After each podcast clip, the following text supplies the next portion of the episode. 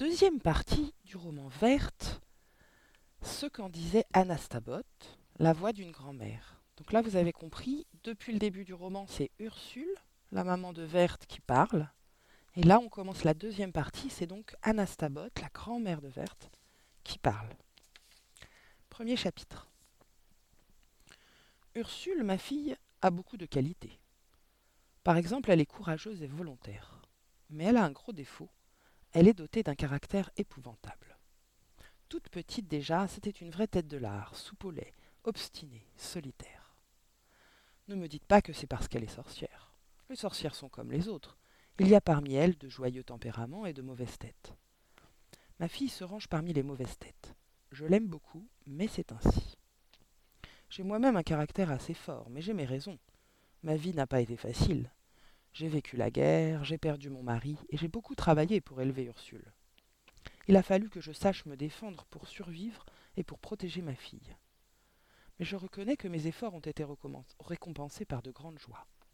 Parmi elles, la naissance de ma petite fille, Verte, que je classe dans les vrais bonheurs de mon existence. Verte, voilà bien une idée d'Ursule. Elle aurait pu l'appeler Lucie, Marine ou Laura, mais non, il a fallu qu'elle fasse la maligne. D'abord, elle a quitté son père, un brave garçon qui s'appelait Germain, ou plutôt Gilbert, à moins que ce ne soit Gérard, je ne sais plus. Un type charmant en tout cas, avec lequel je m'entendais à merveille. Ensuite, elle a donné à cette pauvre gamine un prénom impossible. Heureusement que Verte est une petite fille formidable qui a réussi à rendre son prénom sympathique. Parce que pour se lancer dans la vie, ce n'est pas un cadeau, j'en sais quelque chose. Encore aujourd'hui, je regrette que ma mère ne m'ait pas nommée Germaine ou Simone, plutôt que de m'affluber d'un prénom absurde.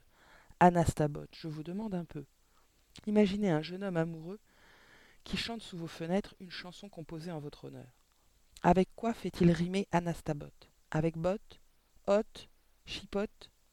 Quoi qu'il fasse, le résultat sera ridicule. Voilà pourquoi aucun jeune homme n'a jamais chanté sous mes fenêtres. J'en suis désolé mais je ne vais pas changer de prénom.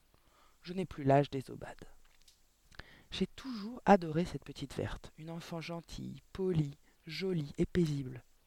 Je ne dis pas que sa mère ne l'aime pas. La vérité est qu'Ursule aime beaucoup sa fille. Mais elle n'a aucune patience. Elle s'est mise dans la tête de faire de Verte une grande sorcière.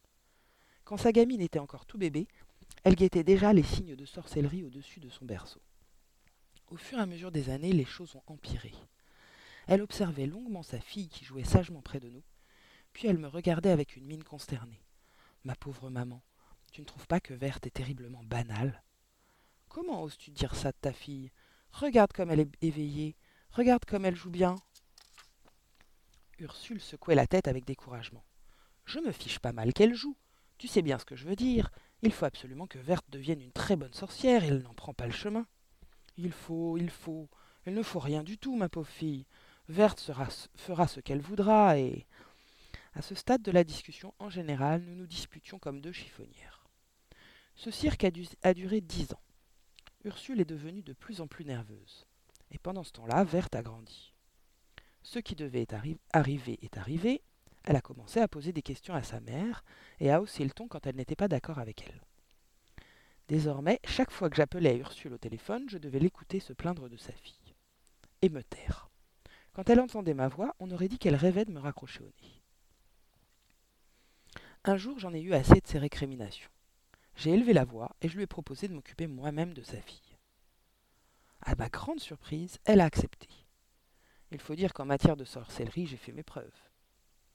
Voilà comment, un mercredi matin, j'ai sonné à leur porte pour emmener ma petite fille, ma petite verte, passer le mercredi avec moi. Je m'étais habillé pour la circonstance j'avais demandé conseil à Madame Arsène, ma meilleure amie. Après avoir longuement hésité, nous avions choisi dans mon placard un ensemble de velours rouge et une ceinture en peau de varan. J'en avais secoué la poussière et je l'avais mis avec beaucoup d'émotion. C'était la robe que je portais le jour de mon mariage avec Gervais, le père d'Ursule. Je la contemplais avec une, immense nostalgie, quand Madame Arsène a remarqué gentiment. Ah bien ça, Madame Anastabot, on peut dire que vous l'avez bien aimé, votre mari. Tant de souvenirs. Les larmes me sont venues aux yeux et je me suis assise un instant pour me remettre. Je n'ai plus l'âge de cacher mon chagrin. Eh oui, madame Arsène, nous nous entendions si bien tous les deux. Quel malheur qu'il soit mort si jeune en vous laissant avec votre petite fille. Mais quelle chance pour moi de l'avoir connu et de l'avoir aimé, ai-je dit. En prononçant ces mots, j'ai retrouvé ma sérénité. Après tout, quel plus grand bonheur que d'avoir épousé celui que j'aimais. Voilà ce que me rappelait cette robe. Je redoutais qu'elle soit devenue trop petite, après toutes ces années, mais pas du tout. Elle a glissé sur moi et s'est adaptée comme si je l'avais mise la veille. Il me semble que cette robe était contente de me retrouver, elle aussi. Pour lui faire honneur, je me suis largement maquillée et je suis partie chercher ma petite fille.